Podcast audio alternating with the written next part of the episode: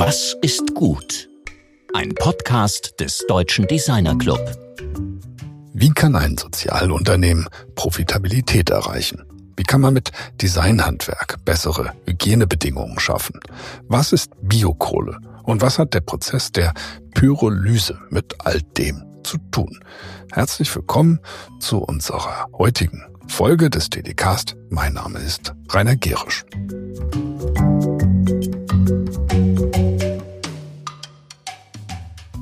Dieses neue Jahr haben wir mit einem Wortgestalter, einem erfahrenen Texter begonnen. Im Gespräch mit unserem DDC-Mitglied Christian Daul ging es um das Gestalterinnen-Handwerk des Textens.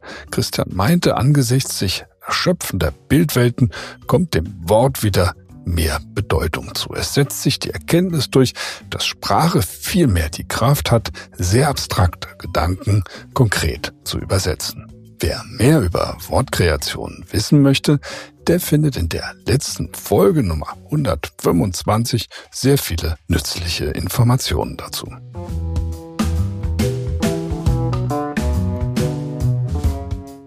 Heute machen wir einen Riesensprung über den Atlantik mitten nach Mittelamerika nach Guatemala. In dem kleinen Ort Santa Catarina Palopo am Atetlansee hat Mona Meetup 2016 das Sozialunternehmen Mosan gegründet.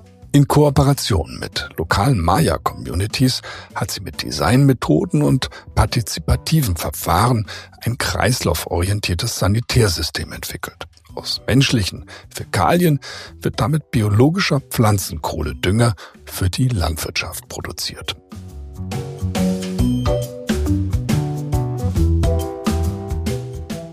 Mosan schafft mit diesem erstaunlichen, sich selbst tragenden Ökosystem deutlich bessere Hygienebedingungen für viele Menschen in den einkommensschwachen Gemeinden rund um den See und für den See selbst Entlastung von Schadstoffen. Mit ihrem Team, ihrem Netzwerk und mit Designhandwerk hat sie damit etwas sehr Positives für die Lebensbedingungen der Menschen und die Natur erreicht, in einem Bereich, den man möglicherweise per se erst einmal nicht als Designaufgabe begreift. Georg spricht mit Mona über ihre Erfahrungen mit Entwicklungsprojekten in armen Ländern, ihr heutiges Leben in der guatemaltekischen Community, über ihr Unternehmen und das Projekt und über ihr Wirken an der Zürcher Hochschule der Künste.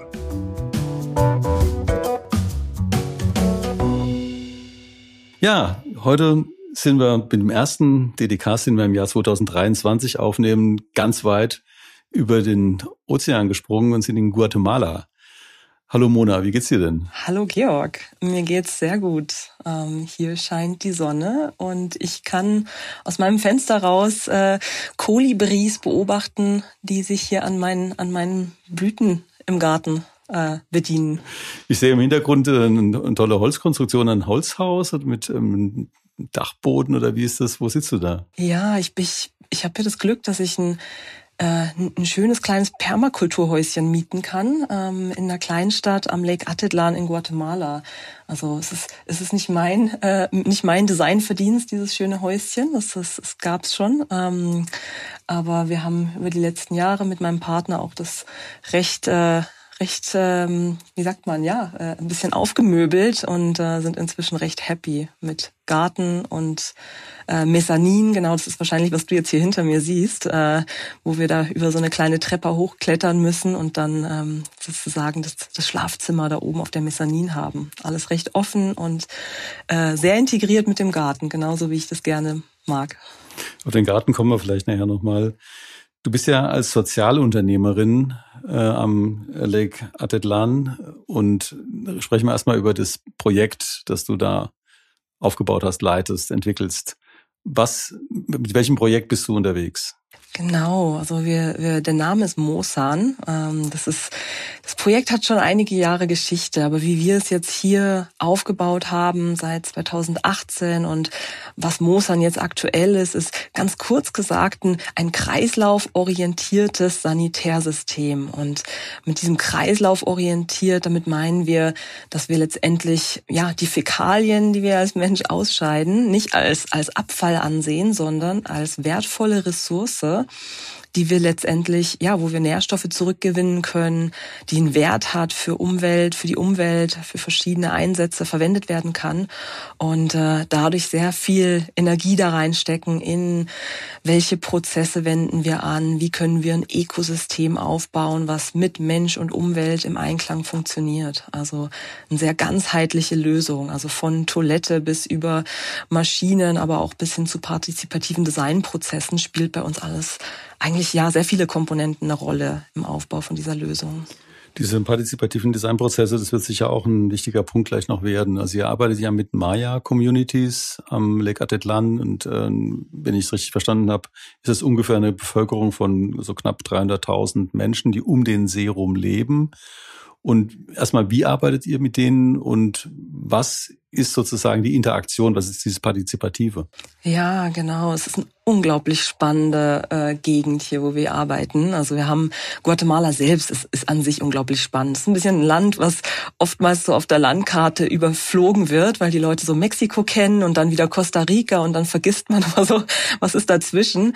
Es ist unglaublich faszinierend, weil Guatemala eins der Länder ist hier auch in Zentralamerika mit der ja mit der meisten Anzahl noch an an indigenen Gruppen, ähm, an indigenen Sprachen, die gesprochen werden. Also wir haben 23 verschiedene indigene Sprachen, die wirklich komplett unterschiedlich auch un untereinander sind. Also wir haben ein paar, die sind ähnlich und die Gruppen verstehen sich dann auch, aber dann gibt es andere, wo ja selbst die indigenen Gruppen untereinander ähm, können sich eigentlich nicht verständigen. Also ein kultureller, sehr spannender, äh, sehr sehr spannende Gegend, wo wir hier arbeiten, was natürlich seine Herausforderungen mit sich bringt. Und für mich selbst als als Designerin und wie ich bisher gearbeitet habe, war Partizipation ohnehin immer ein extrem wichtiger äh, ähm, Teil des Designprozesses, ähm, der Pro Produktentwicklung, Serviceentwicklung, weil ich denke, ein gutes Design kommt nicht ohne dem aus. Design ist aus meiner Sicht sozial. Es gibt kein unsoziales Design. Wir müssen eigentlich auch kaum diese Begriffe unbedingt verwenden. Soziales Design oder Social Innovation, weil Design das von, von äh, seiner Kernsubstanz aus meiner Sicht einfach ist. Nichtsdestotrotz nützt es natürlich häufig, das hervorzuheben, dass wir sehr sozial orientiert sind mit dem, was wir machen und wie wir arbeiten.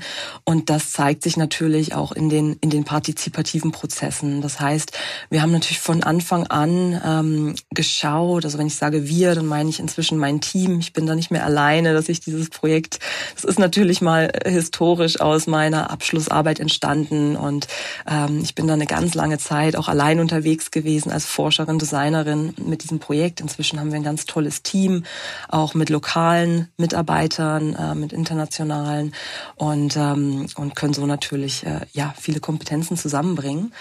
Und äh, das die ganze Thematik Partizipation für uns es gibt da keinen fixen Zeitpunkt, wann ist der richtige Moment, wann wir die Menschen einbeziehen, sondern es ist für uns eine Haltung, es ist für uns eine, eine, eine, eine Art und Weise, wie wir an Probleme herangehen. Das heißt, es ist gar nicht, okay, wann ist der Moment, dass wir mit den Nutzern sprechen, sondern von Anbeginn ist das ein Wert, der unseren Designprozess ähm, begleitet. Sprich, äh, natürlich, wenn wir schon in der Planung von einem neuen Projekt ähm, äh, schauen wir natürlich, wer wer hat die Kompetenz, äh, wer hat eine Entscheidungsgewalt hier in der Gemeinde, gerade in der Maya-Gemeinde ähm, kommen dann die Fragen, okay, gibt's da äh, äh eine Women Leader Gruppe, also eine, eine, eine, eine führende Persönlichkeit, die hohes Ansehen hat, die dazu mit uns sprechen könnte oder ist es eher, dass wir, dass wir mit, äh, ähm, ja, mit einer politischen äh, Persönlichkeit sprechen müssen, sprich Bürgermeister oder einem Minister. Also von Anbeginn ist eigentlich die Frage, okay, wie, wie können wir Probleme gemeinschaftlich mit den Menschen lösen, die letztendlich von dem Problem betroffen sind. Und das sind nicht nur die Menschen, die in unserem Fall letztendlich ähm, zum Beispiel keine Sanitärlösung zu Hause haben, also den, den Fehlen der Toilette, sondern das ist dann eben auch ja Gemeindemitglieder, die vielleicht im, im, im, im Themenbereich Abfall arbeiten und möglicherweise ein Interesse an der Thematik haben, dass wir jetzt im Bereich Sanitär arbeiten. Also sprich, es geht natürlich weit über dieses User Research äh, oder User Centered Design raus, ähm, dass wir ja, es geht nicht nur darum, wer ist am Ende der der Nutzer. Das ist unglaublich wichtig für uns, aber natürlich auch, wer ist Teil von diesem Ökosystem hier lokal, wo wir arbeiten? Was sind die verschiedenen Persönlichkeiten, die in der Peripherie unseres Projektes eine Rolle spielen oder ganz zentral eine Rolle spielen. Und äh, da schauen wir natürlich durch verschiedene Ansätze, Methoden, Prozesse. Ähm, kann auch einfach wirklich nur ein Anruf sein, wenn wir in, in einer Situation sind im Team, dass wir sagen, hey, wir wissen jetzt nicht, wie, ja, was, was können wir diesen oder jenen Projektschritt machen, wenn die äh, nationale Königin, äh, die, die, die lokale Dorfkönigin gewählt wird in der Woche, worauf müssen wir achten? Und dann rufen wir natürlich unsere Freunde aus der Community an, hey, hey, geht das? Und dann ist das, das ist auch für uns eine Art, also selbst äh, solche kleinen Details, das ist schon Teil natürlich von einem größeren partizipativen Prozess. Und das kann hingehen bis zu längeren partizipativen Designprozessen, wo wir bis hin zu Prototypen bauen mit Gemeindemitgliedern und ähm, lokalen äh, Experten, sie wirklich mit ins, ins tatsächliche Gestalten mit einbeziehen. Also es hat sehr viele Facetten und sehr viele äh, Nuancen, das Partizipative arbeiten für uns, aber es kann wirklich diese Form annehmen, von einem Anruf bis zum, bis zum Workshop, ja. Wie, wie kommt ihr denn, ich meine, du hast ja einen Abschluss äh, als Produktdesignerin, also du hast sozusagen noch nicht die unterdessen entstehenden Social Design äh, Studiengänge durchlaufen, sondern bist als Produktdesignerin an der Zürcher Hochschule äh, der Künste eben äh, diplomiert worden und äh, hast von dem Punkt aus gearbeitet. Und wenn du jetzt ähm, darüber redest, dass du mit diesen Communities Kontakt aufnimmst, als wer oder was sprichst du denn da? Also sprichst du als eine Vertreterin deiner eigenen Organisation oder als Vertreterin eines Forschungsprojektes, das eben in dieser Organisation vor Ort ist? Also die Leute müssen ja verstehen, erstens, was du anbietest, wer du bist und wieso sie dir vertrauen sollen. Ja, das ist, eine sehr, das ist ein sehr guter Punkt. Also in der Gemeinde hier selbst, ähm, ich kann ja den Namen auch nennen, dann kann das äh, der, der Zuhörer auch mal auf der Karte nachschauen. Der Ort heißt Santa Catarina Palopo. Ähm, genau, und es gehört zu der Kakchik, zu der, zu der Gruppe der Kakchikel, also der indigenen äh, Gruppe, und es wird auch die Sprache Kakchikel gesprochen. Und hier vor Ort eher als Repräsentantin der Organisation Mosan. Also die Leute kennen mich als, als mm, Direktorin, manche äh, nutzen den Begriff, ah, dass ich so die Leiterin der Organisation bin ähm, und weniger hier ist weniger der Begriff Design ähm, gängig in der Gemeinde selbst, dass die Leute, sie verstehen und wir können auch so kommunizieren, dass wir sagen, hey, wir, wir, wir gestalten, wir entwickeln, wir, wir nutzen Design, um das und das zu, zu entwickeln. Gerade auch im, im Spanischen ähm, verstehen es äh, die Mehrheit der Bevölkerung. Aber jetzt dieser, diese Jobrichtung eines Designers ist eher nicht, nicht so gängig. Also es wird dann oft gefragt, ah, okay, Sie sind Ingenieurin. Und äh, ja, ähnlich. das ist natürlich ähm, ähm, so ein bisschen sehr klassische Jobprofile, die man hier kennt. Das heißt eher als als ja als Repräsent als Organ ja Leiterin der Organisation als ähm, Führungskraft fast oftmals. Ähm, also die Leute kennen dann mein Team und kennen mich, dass ich dieses Team leite. Gut, aber das, das, Team, das Team ist ja nicht aus dem Nichts entstanden. Also du bist ja, du bist da hingegangen und hast gesagt, für mich ist das dieser Ort, also muss vielleicht auch noch erklären, warum du da hingegangen bist. Äh, dieser Ort ist für mich ein Ort, an dem ich gerne wirksam werden möchte. Für mich ist dieses Hydrosystem, dieser See, dieses Thema der Fäkalien, des, äh, des Upcyclens von vermeintlichen Abfällen, das hast du mitgebracht als, als Thema aus deinem Studium schon. Aber wieso bist du da hingegangen und mit welchem Angebot, mit welchem Vorschlag gehst du auf die Leute zu? Genau, du hast es richtig gesagt. Das Thema begleitet mich schon sehr lange. Also ich habe in meinen frühen 20er Jahren, also mit 21 bin ich nach Bangladesch und habe dort in diesen sogenannten Urban Slums, also diese sehr dicht besiedelten städtischen ähm, ja, Siedlungen, die durch eben durch Armut, äh, fehlende Services geprägt sind. Also ähm, Strom, Wasser fehlt, äh, keine Toiletten, also die, so diese sehr ähm, extremen Problematiken, wo Menschen auf sehr engem Raum in sehr, schwierig, in sehr schwieriger Situation leben.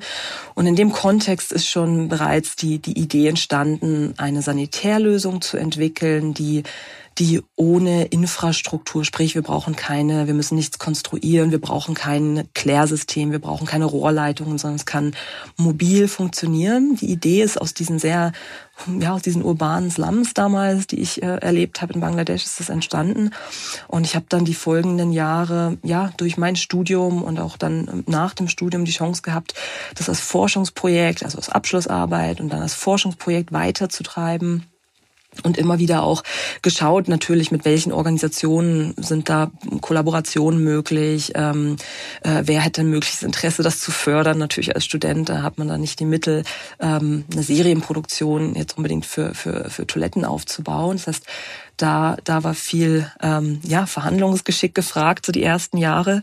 Und ähm, ja, politische Entscheidungen der verschiedenen Organisationen haben dafür geführt, dazu geführt, dass ich nie so wirklich lange an einem Ort bleiben konnte. Also in Bangladesch damals hatte ich eine, eine erste Kollaboration mit der GIZ, das ist die Gesellschaft für internationale Zusammenarbeit aus Deutschland, Regierungs die Regierungsorganisation. Und ähm, da gab es ein bisschen politische Veränderungen in dem Projekt, dass kleinere Projekte nicht weiter weitergeführt worden und mehr der Fokus war auf größere Projekte. Dann musste ich mir wieder einen neuen Ort suchen, um so das Projekt weiterzuentwickeln. Und so, so verschiedene Entscheidungen haben über die Jahre dazu geführt, dass ich ähm, dann eben auch in Kenia gearbeitet habe, im Südsudan äh, mit einer Organisation ein, ein, ein kleine Teststudie machen konnte in einem, in einem Flüchtlingslager. Und äh, etwa 2017 ähm, war ich gerade ohne äh, ein Forschungsprojekt, äh, sondern wirklich äh, ähm, eher aus, aus eigener Initiative an, an, am Produktdesign zu der Zeit weitergearbeitet, ähm, aber habe auch angefangen, dann ein Team aufzubauen. Das war so die, das waren so diese ersten Jahre, wo ich geschaut habe, okay, kann ich vielleicht so wie ein Mitgründer, ein Co-Founder finden, ähm, ein Team aufbauen, dass ich einfach das auch schneller voranbringen kann, das ganze Konzept. Und ähm, meine Lehrtätigkeit ist dann letztendlich die, die mich nach, nach Zentralamerika gebracht hat. Äh, 2017 ähm, gab es die Möglichkeit, dass ich als Teil des äh, International Development Innovation Networks, so nennt sich das, das ist ein Programm, was am MIT D-Lab, ähm, D-Lab ist ein Kompetenzzentrum am MIT in, den USA, und über dieses Netzwerk, ich war selbst schon mal als Studentin Teil von einem dieser internationalen Design Summits, ähm, kann man sagen. Und so hatte ich die Möglichkeit, mich als, ähm, ja, als, als Design Facilitator mitzuwirken, weil ich das Programm schon kannte. Und ähm, ja, hatte so die Möglichkeit, ähm, nach Guatemala an einem dieser International Development Design Summits teilzunehmen und das Sanitärteam hier zu begleiten. Und das war natürlich der ausschlaggebende Punkt. Also ich habe äh, in diesem in diesem Design Summit den See natürlich um die Problematik, die Umweltproblematik hier vor Ort kennengelernt, äh, Menschen kennengelernt. Ich habe selbst bei einer Gastfamilie gelebt in der gleichen Gemeinde, wo wir jetzt heute auch noch arbeiten in Santa Catarina Palopo. Ähm, ich habe verschiedene ja schon Partnerorganisationen kennengelernt, die mögliches Interesse haben auch ähm, im Bereich Sanitär hier mehr die Innovation voranzubringen. Und das war natürlich ein, ein, ein Wahnsinns-Startschuss, dann zu sagen, hey, ich kenne die Familien, ich kenne die Gemeinde. Es gibt Organisationen, die ein großes Interesse haben, auch mit, mit Mosern, mit mir und mit, mit der Organisation zu kollaborieren welche bessere Möglichkeit gibt's, äh, äh, so ein komplexes Problem anzugehen. Dadurch wird ja jetzt auch klarer, dass du eben Sozialunternehmerin bist. Also das finde ich, das ist für die Hörerinnen noch sehr wichtig, dass du nicht als Vertreterin der GIZ oder einer großen Organisation da unterwegs bist, sondern dass du auf eigenen Deckel äh, da bist und mit diesen Organisationen zusammenarbeitest. Da stellt sich natürlich auch die Frage nach der Ökonomie dieses Systems. Ich meine, du bist als Unternehmerin ja äh, verantwortlich für deine eigenen Einnahmen und Ausgaben. Also wo, wie, wie wird das eben über öffentliche Zuwendungen von den Kommunen äh, finanziert oder aus den privaten äh, Portfolios der, der, der Familien oder der, der Großfamilien? Ja, das ist, das ist unser großes Thema, was uns wirklich viel begleitet. Es, wir haben das Ziel, und das war auch immer mein Interesse, dass ich gesagt habe, ich, ich ähm, so sehr ich natürlich äh, Charity-Organisationen schätze und ihre Arbeit und was sie tun, war für mich immer klar, ich will mit Mosan ein ein Ökosystem schaffen, was sich selbst in sich erhält was meines Erachtens die Idee von dem Ökosystem ist, dass das mit seinen ganzen Elementen und äh, die eine Rolle spielen im Ökosystem in sich funktioniert und Teil dieser dieser dieser Vision zu sagen, okay, das Ganze funktioniert durch seine verschiedenen Elemente und äh, Akteure und das die verschiedenen Komponenten ist natürlich die Frage, okay, kann das auch finanziell nachhaltig ähm, in Bewegung bleiben, dieses Ökosystem? Das heißt, ich habe in den ersten Jahren hat sich natürlich die Frage gestellt, okay, ich will das als, ich will das vorantreiben als, als, als Designerin, das hast du richtig gesagt. Ich habe ich hab kein Business studiert, ich habe auch kein Unternehmertum studiert. Ich, bin, ich bin Designerin im Bachelor und im Master habe ich mich sehr aufs Design konzentriert. Aber ich glaube, durch meine, durch meine Familiengeschichte und so geboren in eine Unternehmerfamilie, hatte ich schon genug von dem Unternehmerspirit in mir, dass es ein naheliegender Schritt war zu sagen, okay, ich habe hier eine Innovation oder ein Produkt, eine Lösung, ein System, was eine mögliche Innovation bieten kann ähm, für, verschiedene Bevölkerungsgruppen. Und wie, wie kann ich das anbieten, dass es, dass es ein ganz, ja, dass es sich selbst erhalten kann. Und da war natürlich ganz klar, ganz schnell das Thema Unternehmertum auf dem Tisch. Und ähm, für mich diese, diese Ergänzung soziales Unternehmertum letztendlich ist ein weiterer Schwerpunkt zu sagen, okay, wir wollen uns damit nicht bereichern. Das ist klar. Abfallwirtschaft, Sanitär ist per se kein Unternehmens, äh, kein, kein, wie sagt man, vielversprechendes Business Proposal. Also wir äh, könnte es sein, äh, wenn man es gut macht und wir hoffen darauf, dass wir es jetzt gerade gut machen mit unseren Ideen. Aber es ist erstmal grundlegend, wenn man sich anfängt, damit besch zu beschäftigen, findet man eigentlich wenig Sanitärsysteme, ähm, die jetzt irgendwie äh, ja die die die ähm, Schlagzeilen machen äh, dass das die großen Unternehmen sind, die große Zahlen schreiben, weil es einfach sehr komplexe Systeme sind. Sanitär erstmal bei sich. Wenn man sich das in Europa anschaut, in Deutschland, Kanalisation und die ganze Instandhaltung und Wasser muss hin und her bewegt werden in alle Bereiche.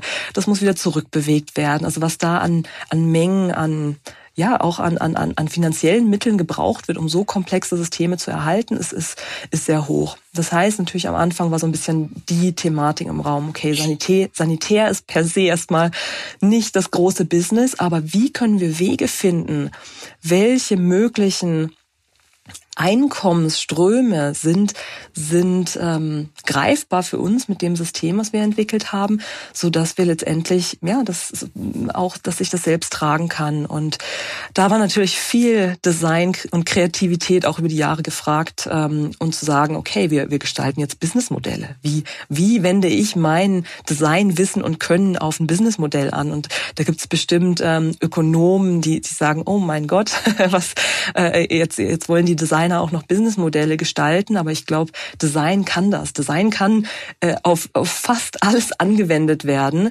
ähm, weil letztendlich ist Design Problemlösen. Und äh, ein gutes Businessmodell äh, äh, zu haben, ist ja, da sind einige Probleme, die gelöst werden müssen. Ich, ich bin, ich bin, wie du weißt, bin ich fest davon überzeugt, dass Design auch Businessmodelle entwickeln kann, sonst würden wir dieses Programm überhaupt nicht machen. Ich habe äh, gerade vorhin äh, einer äh, Veranstaltung mit Christian Basin und Mariana Amadouyo teilgenommen von der Royal Academy of Art in London. Und die haben in dem Zusammenhang eine, einen Poll veranstaltet und eine Frage gestellt, und zwar an, an diese 550 Teilnehmer, internationalen Teilnehmer aus immerhin 50 Ländern, die bei dem Programm äh, zugehört haben. Und da wurde die Frage gestellt, how confident are you that design has the capacity to address expanding societal challenges? Und das muss man ja fragen, also wie zuversichtlich sind die Leute? Und das war wirklich erstaunlich, weil es sagten nämlich 42 Prozent der Teilnehmerinnen sagten very confident und 45 Prozent sagten fairly confident und nur 11 Prozent sagten not very confident. Also es gibt ein sehr hohes Vertrauen der Design-Community in die Möglichkeiten von Design auf äh, gesellschaftlichen Wandel Einfluss zu nehmen. Ja. Und das ist das, ich bin unglaublich glücklich, so solche News, wie was du jetzt mir, dass du, dass du das heute gehört hast und das Ergebnis von dieser Umfrage, das macht mich natürlich unglaublich glücklich, weil ich habe äh, auch eine Zeit miterlebt, wo also ich würde sagen, ich habe das jetzt in diesen zwölf Jahren, wo ich mich sehr, sehr, sehr, sehr spezifisch mit Design für gesellschaftliche Fragen beschäftige, habe ich es auch vor zwölf Jahren noch nicht so erlebt. Also das sind wirklich, und ich meine, äh, ja, zwölf Jahre ist ja eigentlich keine, ja, schon, okay, ist schon, schon eine Zeit, aber was jetzt über diese Jahre sich, sich verändert hat, ist schon, ist schon Wahnsinn. Also die ersten Schritte, die ich damals gemacht habe als Industriedesignerin noch nach dem Bachelor, dass ich gesagt habe, hey, ich, ich, ich gehe jetzt für ein Praktikum nach Bangladesch und ich arbeite dort mit Leuten, die in Slums leben und wir beschäftigen uns mit, mit Sanitär das, das hat sehr viel Überzeugungsarbeit auch gebraucht. Warum, warum als, das ist ja kein Industrie sein. Was ist daran das Industrie sein? Ja, die Toilette. Ah, okay, da ist eine Toilette. Na gut, da kann man Formfarbe drauf anwenden. Aber dass ich natürlich dann in meiner Arbeit auch geschaut habe, okay, das sind Kreisläufe und wie sind Prozesse, wie gestalte ich Prozesse und wie gestalte ich darum ein Ökosystem, das das Ganze sich selbst trägt. Das hat noch viel Argumentation gebraucht, will ich sagen, will ich meinen, vor zwölf Jahren, also zumindest in meiner persönlichen Erfahrung. Und ich habe das Gefühl, heute auch so durch den ganzen Boom des Design Thinkings und größere Organisationen, die sich ähm, äh, ja, ja, so um das das klassische Beispiel IDEO, die dann ihre eigene äh, Non-Profit-Organisation haben und sich mit solchen Themen beschäftigen. Das hat natürlich unglaublich geholfen, denke ich, dass auch die breite Bevölkerung und auch Nicht-Designer erkannt haben, ah, okay, das ist eine Möglichkeit, das geht, da gibt's Ergebnisse, okay.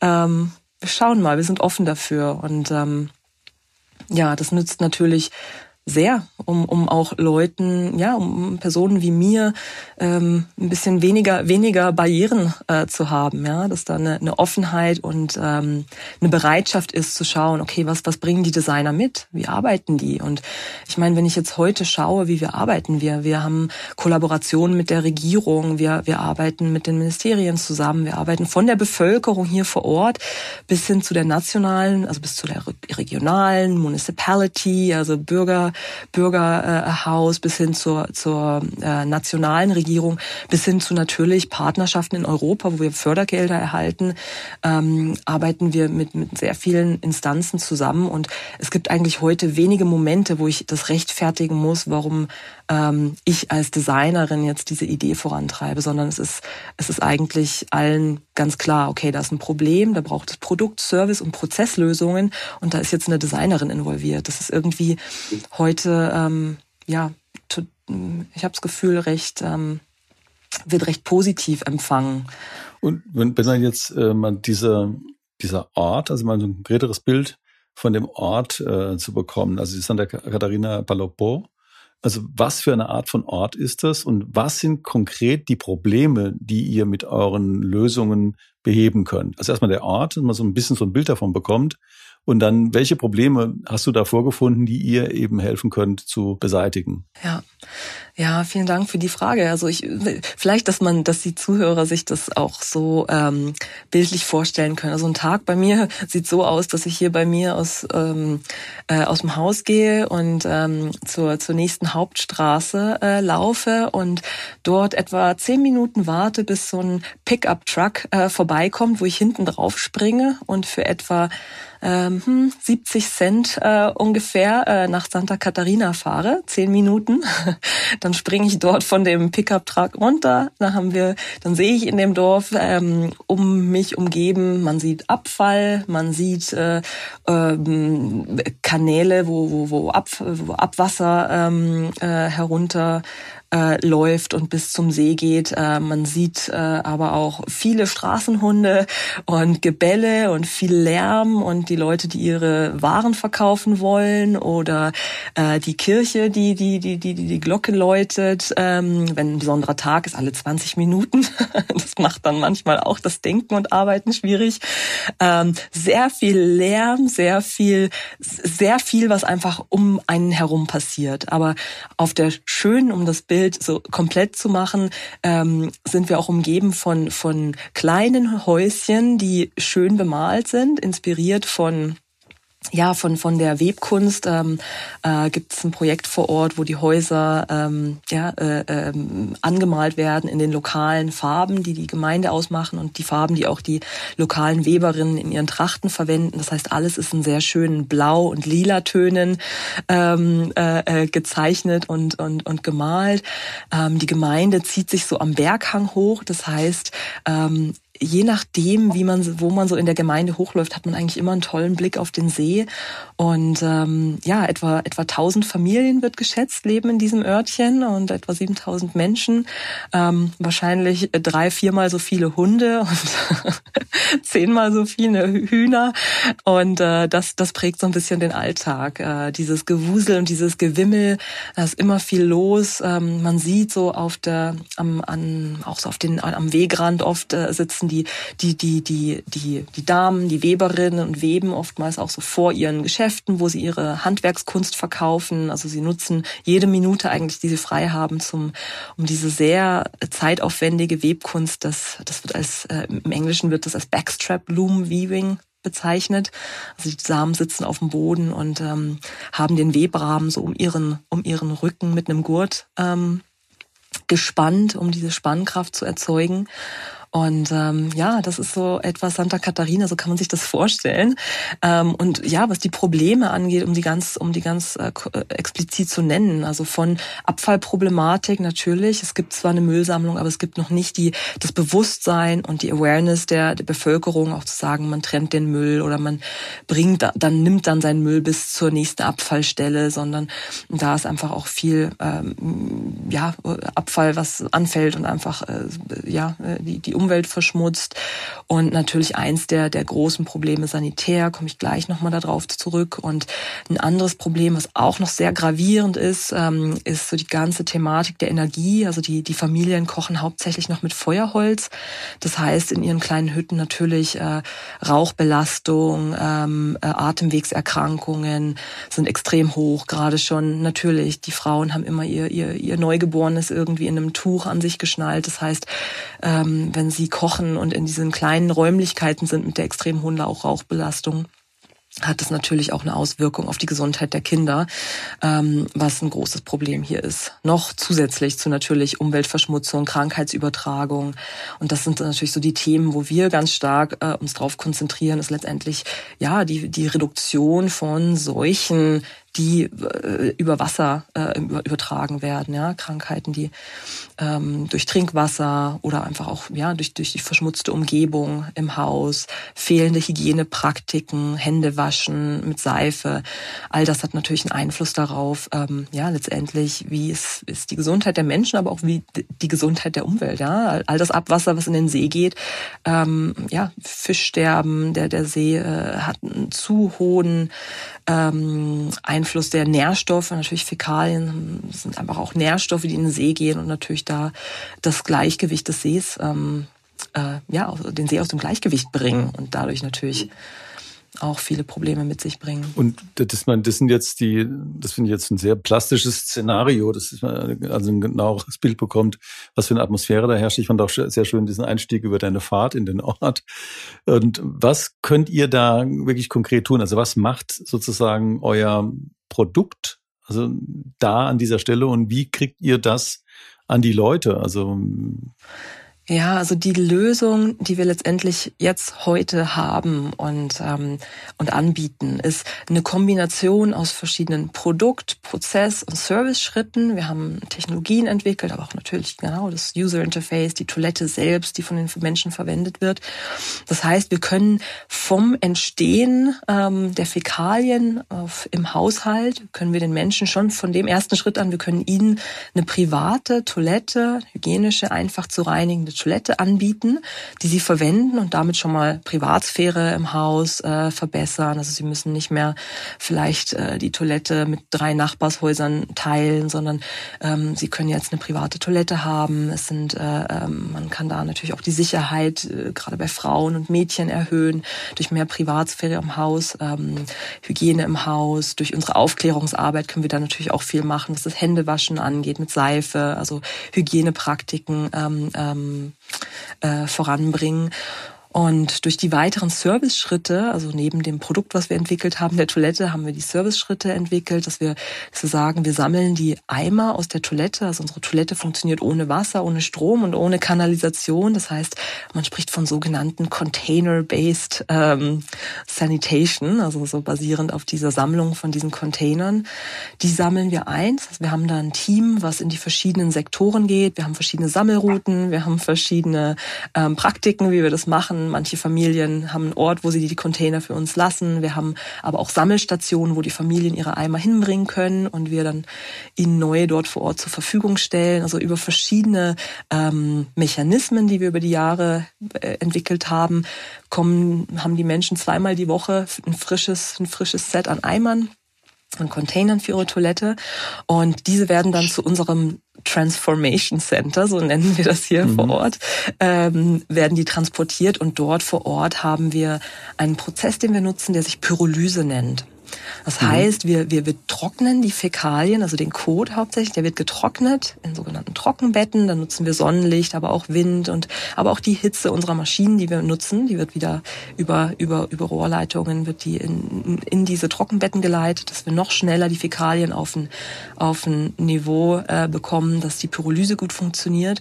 Und dann gehen getrocknet diese Fäkalien in die, in den Reaktor, den wir entwickelt haben. Das ist im Grunde keine neue äh, ähm, Rocket Science, der Prozess der Pyrolyse ist was, was in der Natur vorkommt, was man bei jedes Mal, wenn man Streichholz anzündet, passiert da ähm, äh, eine Pyrolyse, also ist im Grunde das Verköhlern von einem biologischen Material.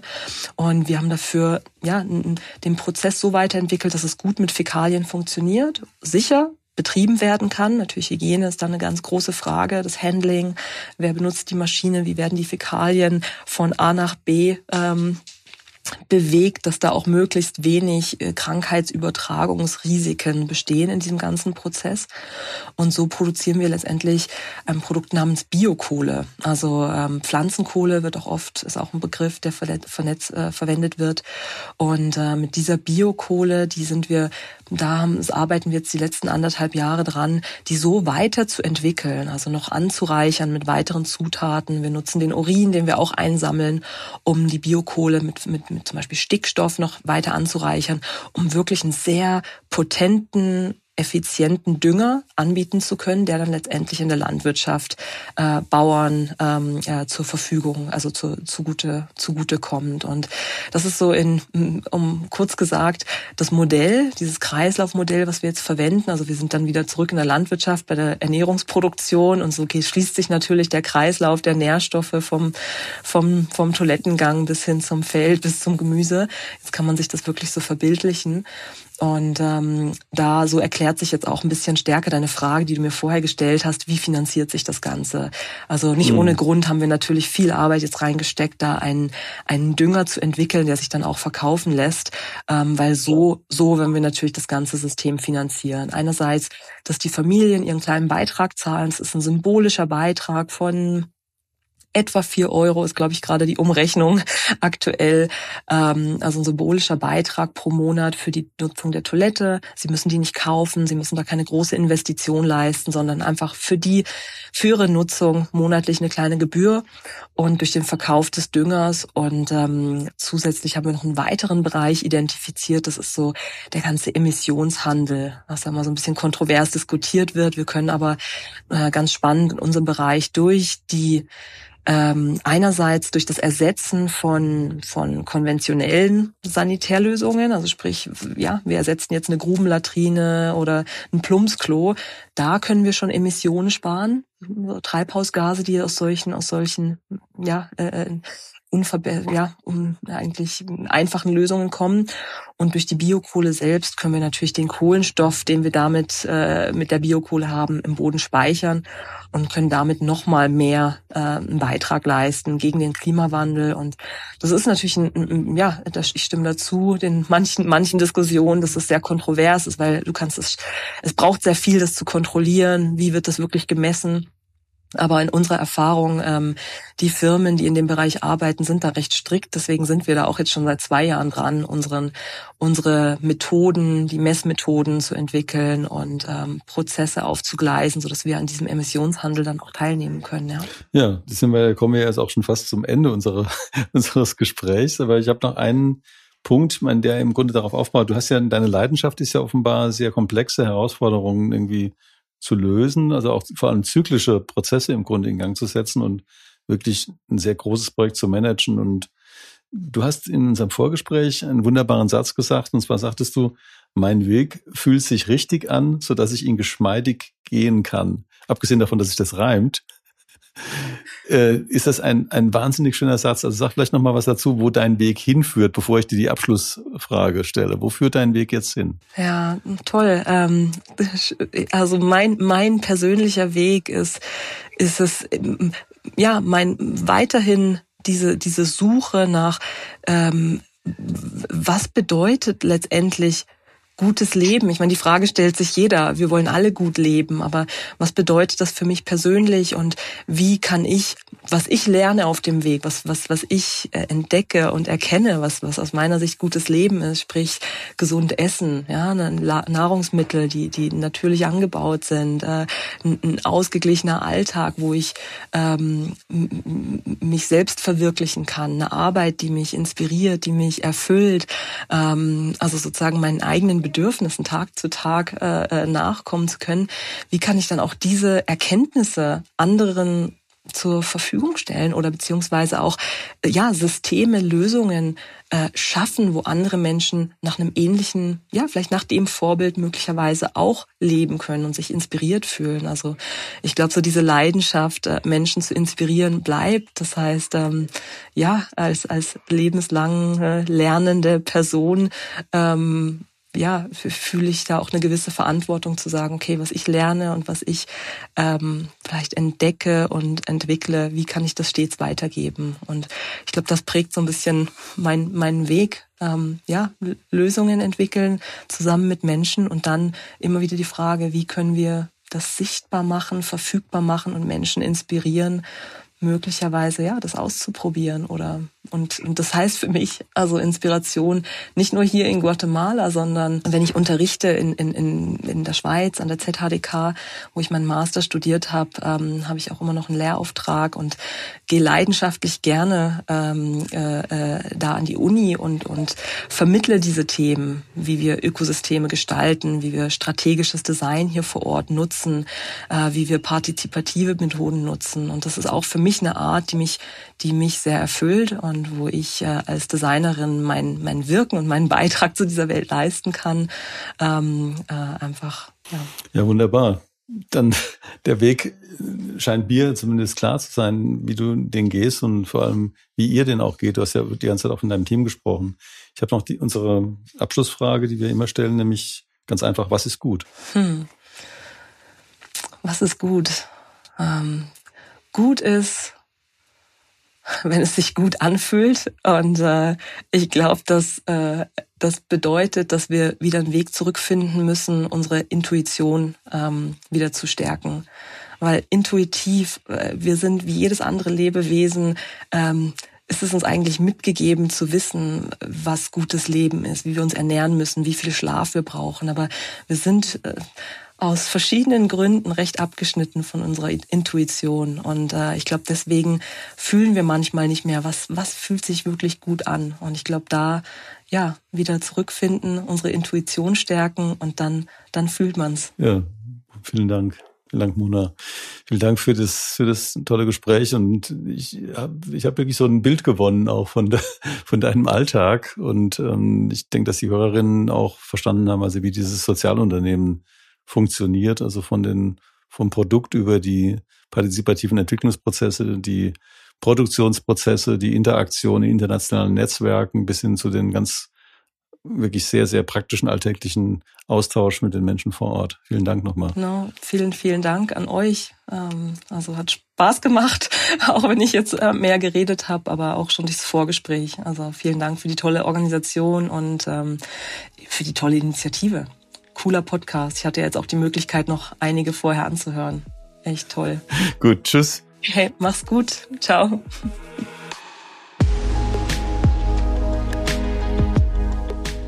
Das war Mona Meetup im Gespräch mit meinem Kollegen Georg Christoph Bertsch. Es war interessant von ihr zu hören, welche Erfolge, welchen Impact wir mit Designmethoden erreichen können. Dass junge DesignerInnen sich durchaus zutrauen sollten, auch in schwierigen Kontexten eine Firma zu gründen und wie man ein soziales Ökosystem durch Mut, Wissen und Zuversicht aufbauen kann.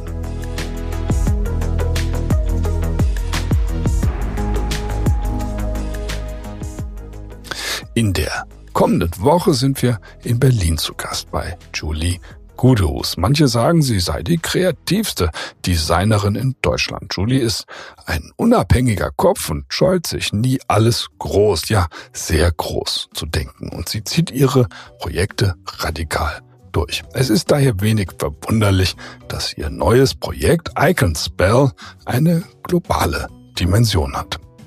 Wir freuen uns wie immer auf ein Wiederhören in der kommenden Woche und bis dahin wünschen wir euch alles Gute. Eure DDcast Redaktion.